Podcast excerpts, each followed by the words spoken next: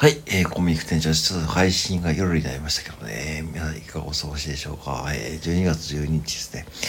えー、ちょっとね、えー、地元で僕昨日や何気にこう、えー、ネットニュースを見ていたら、ちょっと驚くべきニュースがね、飛び込んできたんですよね。まあ、これはまあ別にそんなにこう直接じゃ僕らの生活に関係あるかというとそうじゃなくてまあお金ってやっぱりね人を変えちゃうってことですよねまあこれ知ってる方もいると思うんだけどもまあ東海地方のね、えー、某テレビ局のね某アナウンサーがですねなんと4000万円を横領していたということが発覚してそしてその4000万円を投資に回してですね1000万円利益を得ていたとで本人はですねノーノートですねアナウンサー業を続けていてですね最近退職されたそうなんですけどもこれも名前を聞けばですねもう野球中継とかやっていた方なんでもう誰ほとんど東海地方の方はね、まあ、認知あるという方なんですね。で、まあ、結婚相手の方もですね、まあ、あの、某テレビ局のアナウンサーの方なんで、まあ、その当時はですね、結構ね、話題になりました。東海地方でもね。で、あのー、そう。で、これなんでそういうふうに言ったかというと、まあ、組合、まあ、その要は労働組合の資金管理をすることになってそこからですね4000万円を着服していってですねそして、えー、そういう経緯になってしまったと。結構こういうことってやっぱあるありますよね、うん、例えば最近で言うと2000万円の、えー、振り込みを間違えてその2000万円をですねなんかこうカジノとかに使ってしまったっていう事件もあったようにやっぱ人間ってああいう大金が飛び込んできた時にそういう制御ができなくなっちゃうもんなんですかねと思ったんですよ。なんかね不思議というか、うん、だから変に、うん、だからなんでそのねまあ確かに信用されて4,000万円っていうものをですねまあ、えー、管理をすることになったと思うんだけどもすごく不思議ですよね。こう未だにこう、うん、別にその会社が悪いとかいいとかじゃなくて、うん、その一人の人間の方にそれを委ねてしまうこう体制をですね、未だにこう続けているっていうのはやっぱ不思議で、ここの世界にですね、まあなんかいろんなことでできるはずなのに、やっぱそういったちょっとその古臭いシステムというかですね、やっぱり残っていて、ね、しかも労働組合ってですね、まあ本当にそれ自体もまあ、まあ古臭いというかですね、まあ、うん、それで4000万円ですからね、結構な、ね、お金ですよね。まあそれが個人のね手元で管理されるってことはねちょっとびっくりしてしかもそれがアナウンサーですねの方がねできるということですよね。うん、でしかもそれを使ってしまって本人はのうのうとアナウンサー業をやってるということですよね。まあ本当にこう人間って恐ろしい生き物ですよね。いやだからね僕もね、まあ、お金で失敗してした経緯はあるけどもやっぱりねあのー、なんか麻痺させちゃうんですよ。なんかこうあの身分相応のお金ってあると思うんだけども例えば皆さんねあのあの日々働いていらっしゃいましたねその給料分が多分ねその自分に見合ったお金だと思うんですよね。で変にこう例えばまあ今 NFT とか僕もやってますし NFT やってる人は買っているんですけども確かに今 NFT の、えー、含み益といって、まあ、全部ね売れたとすると結構なお金がね入るんですけどもあえて売らないようにしているのはそのためでもあるんですよね。うん、だからあのー、なんだろうなその投資目的で NFT をさに参加してないというかあのー、確かに売ればね本当にねあの申し訳ないんですけども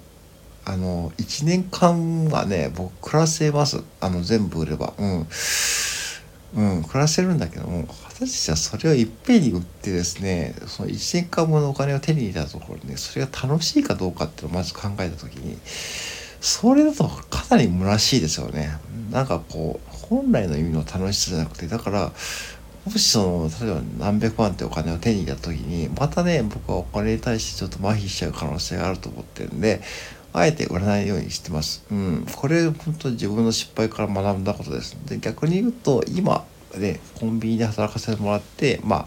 結構ねあのぶっちゃけ言うとマクドナルドの時よりもお給料いただいているんですよ。でそれは本当ありがたいことだし、えあの通勤での車で5分でねまあギリまで寝寝てられるし、まあ、夜勤とはいえですねもう残業もなくですねなんだろうその非常にこ効率がいいというか、うん、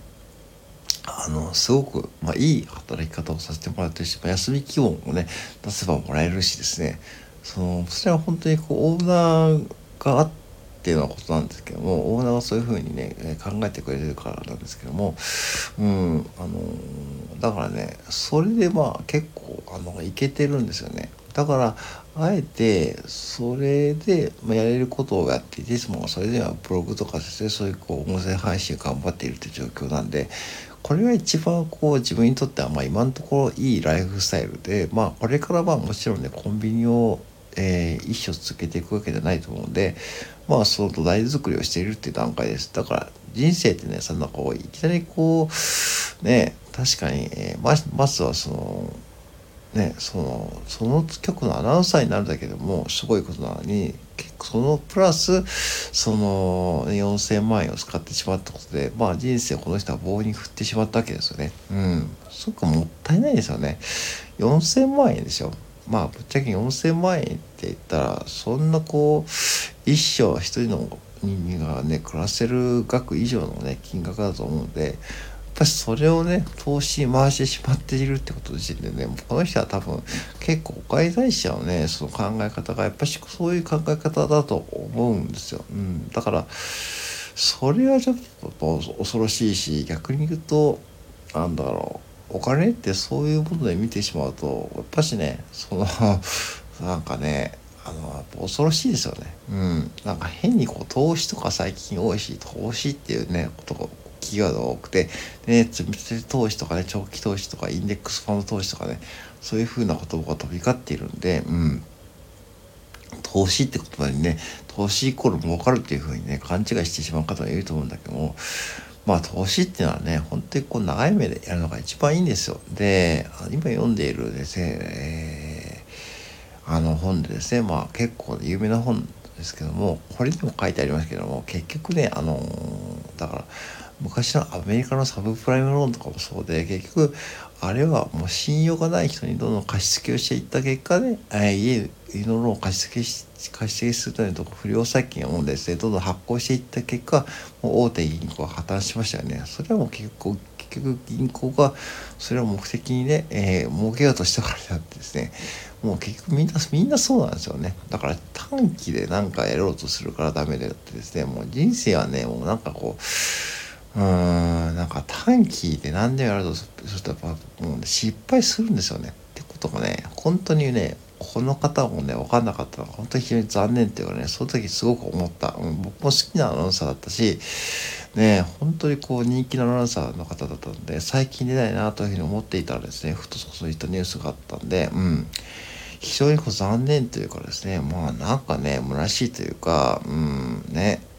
まあその人の人生うんたらかんたってはまあどうでもいいんですけど、うん、そのお金の使い方でちょっと残念ですよねって思ったしそのお金の価値観に対する考え方もね非常にこうそういったこう頭のいい方でも失敗するということでやっぱこう人生は地道に地道にこういくのがね一番いいという話でございますよ、うん、だからあのぜひね僕にはこれ言ってますけどもそう僕にこれ言ってますからねぜひ僕は NFT をそういう意味で楽しんでいきたいと思うし、まあ、お金もねまあ今まあちびちびちびちびちびたわってはいるんですけどもそのちびちびちびたわっていきながらねちょっと楽しんでいってそしてまあそのお金を使ってまたこう人生の次のことに使いたいと思ってるんで、まあそんな感じでね、ゆるくいければいい。まあそのゆるくね、いった方が一番いいと思うんで、ぜひね、これはまあね、なんか参考になるか分かりませんけどね、今日はちょっとお金に対する僕の考え方も含めて話させていただきました。はい。えー、ということでね、もうすぐ、えー、年末ですね、えー、お体気をつけ、えー、ね、気をつけてお過ごしくださいませ。はい、以上です。